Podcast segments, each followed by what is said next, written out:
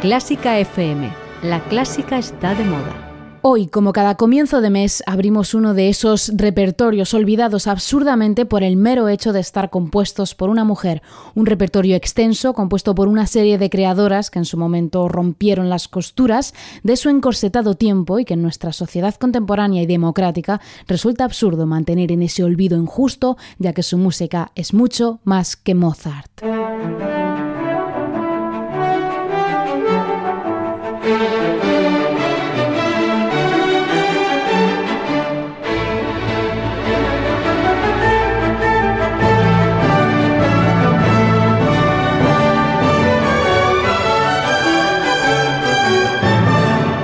¿Qué tal? Bienvenido, bienvenida a Mucho más que Mozart, el espacio de Clásica FM en el que exploramos todos los rincones y alguno más de la mejor música del mundo para que puedas conocerla y descubrirla en profundidad.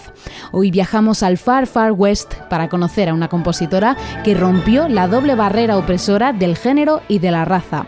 Hoy en Mucho más que Mozart, Florence Price.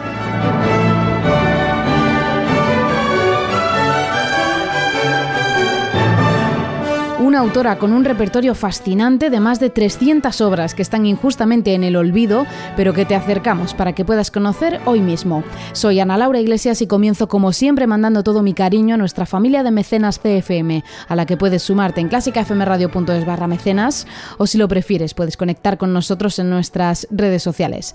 Estamos en arroba clásicafmradio en Facebook, Twitter e Instagram. Todo listo, llega la música, esto es mucho más que Mozart, comenzamos. La mejor música del mundo está en Clásica FM. Encuentra nuevos podcasts diarios o simplemente disfruta de nuestra emisión 24 horas con una cuidada selección de la mejor música clásica. Todo en clásicafmradio.es. La clásica está de moda. Clásica FM, número uno en música clásica. Clásica FM, la música bien contada.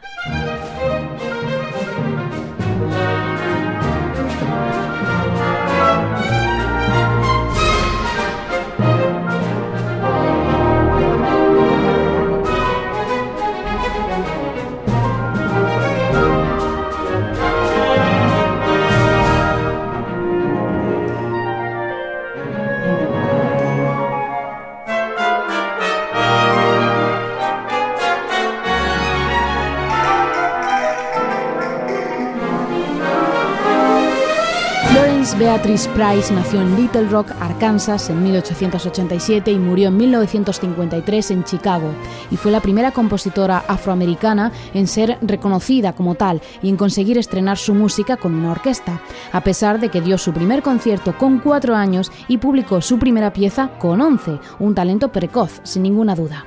Price enseñó en la Universidad de Atlanta y de Chicago y fue una activista en defensa de los derechos y la cultura de la comunidad afroamericana, una situación complicada en la sociedad estadounidense de los años 30 del pasado siglo, en la que además tuvo que salir adelante como madre con tres hijos tras su divorcio, circunstancia que no le impidió triunfar con su música como su Sinfonía número uno, que fue interpretada por la Sinfónica de Chicago, siendo la primera pieza firmada por una mujer de color interpretada por una de las mejores orquestas de Estados Estados Unidos.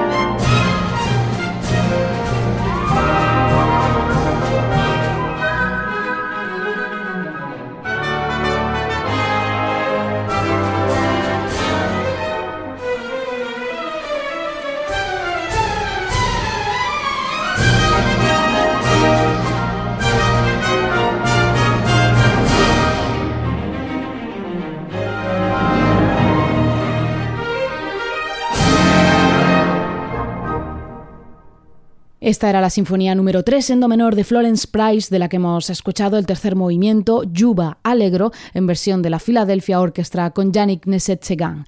Una sinfonía compuesta en 1938, en plena Gran Depresión, y en la que apreciamos esos ecos afroamericanos, especialmente en este movimiento que acabamos de escuchar y que, como vamos a ver hoy, es marca de la casa en esta autora. Florence Price miraba a sus raíces afroamericanas y también estadounidenses y no solo impregnó su música de melodías negras y espirituales, sino que también la llenó del folclore popular americano, una característica que encontramos especialmente en piezas como su suite del río Mississippi. En 1934 compuso Price esta fantástica suite en la que, como hiciera Smetana con su Moldava, la autora describe el fluir de uno de los ríos más grandes del planeta, el Mississippi, y para ello utiliza toda una serie de recursos para contarnos el fluir de un barco desde el norte hasta su desembocadura, al sur del país, sorteando todo tipo de obstáculos a lo largo de sus cuatro movimientos, así como ricas melodías sobre acompañamientos de movimiento constante que evocan la marcha del agua.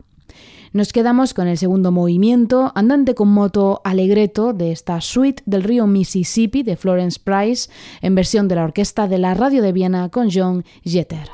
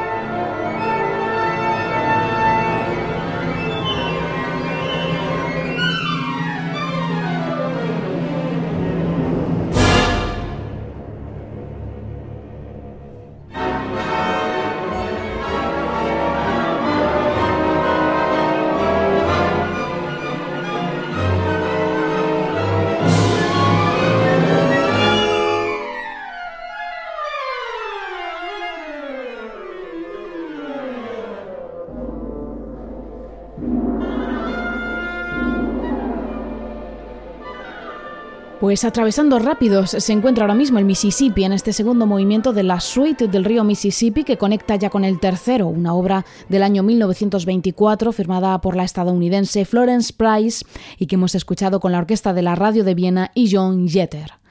Y vamos ahora con otra pieza sinfónica de esta autora que estamos conociendo hoy, en este caso es su concierto para violín número uno en re mayor. Se trata de una pieza muy desconocida que, a diferencia de su concierto número 2 para violín, que fue interpretado con posterioridad a su muerte, se encuentra casi en el olvido. Este concierto muestra una fuerte influencia de los conciertos de Tchaikovsky, sobre todo en algunos giros melódicos muy parecidos a los del concierto para violín del ruso, pero entremezclados con ese sabor folclórico que es propio del estilo de Price. Escuchamos el tercer movimiento, un alegreto que es casi un molto perpetuo del violín sobre la orquesta, de este concierto para violín número uno en re mayor de Florence Price, en la versión de la violinista estadounidense Ergin Kang, junto a la Janacek Philharmonic Orchestra y Ryan Cockerham.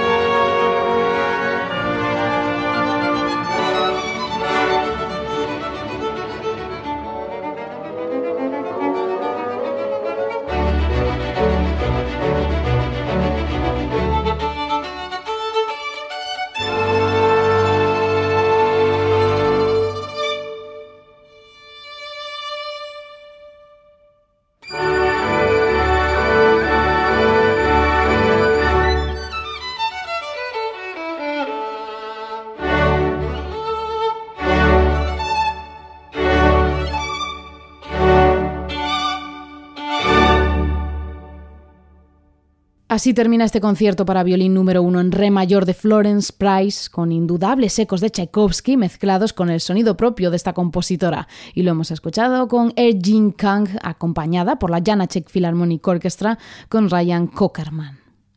Y dejamos ahora la música sinfónica de Price, que como vemos supone un extenso catálogo, y nos movemos a su música para piano. Nos vamos a quedar con su sonata para piano en mi menor. Se trata de una pieza del año 1932 por la que Price recibió el Rodman Wanamaker Prize, un premio que fue un espaldarazo a su carrera y que sucedió el mismo año que su sinfonía en mi menor también fue premiada. Nos quedamos con el evocador segundo movimiento, un inspirado andante cargado de melodías negras y giros melódicos con algún tinte impresionista de esta sonata para piano en mi menor de Florence Price y lo escuchamos en las manos de Samantha H.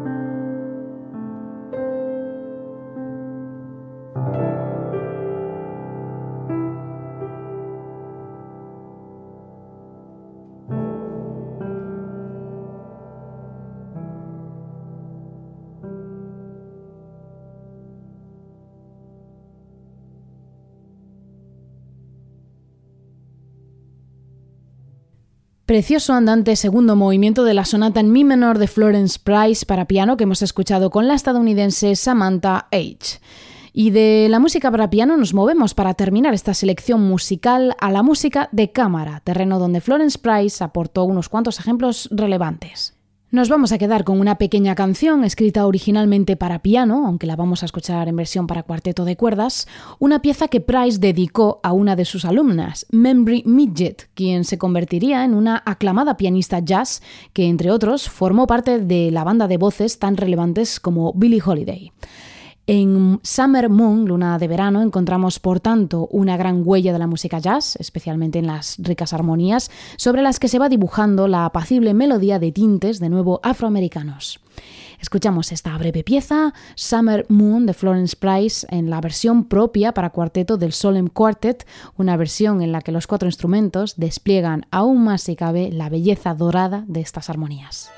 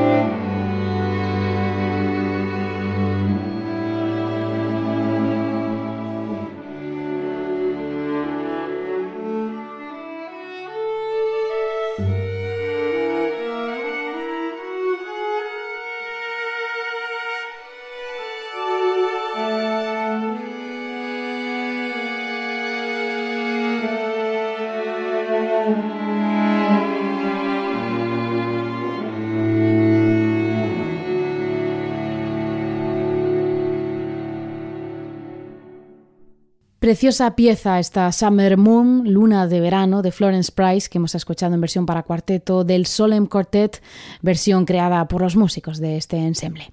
Y para terminar este recorrido por la obra de esta autora, nos quedamos con su quinteto para piano número 2 en La menor, una pieza excelente para esta agrupación que desde luego hoy en día se encuentra perdida en el olvido.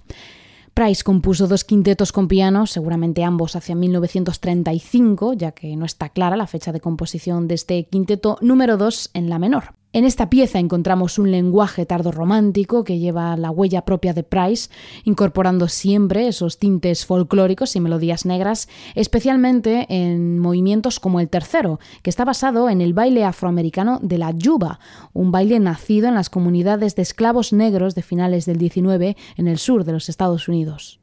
Con este tercer movimiento, Yuba alegro de este quinteto con piano número 2 en la menor de Florence Price, en versión del Kaleidoscope Chamber Collective, cerramos este breve viaje a través de la música de esta fascinante autora. Gracias por acompañarnos en este recorrido y te animamos a continuar con la búsqueda de autoras tan fascinantes como nuestra protagonista de hoy. Nosotros, desde luego, seguiremos visibilizándolas, ya que sin duda son mucho más que Mozart.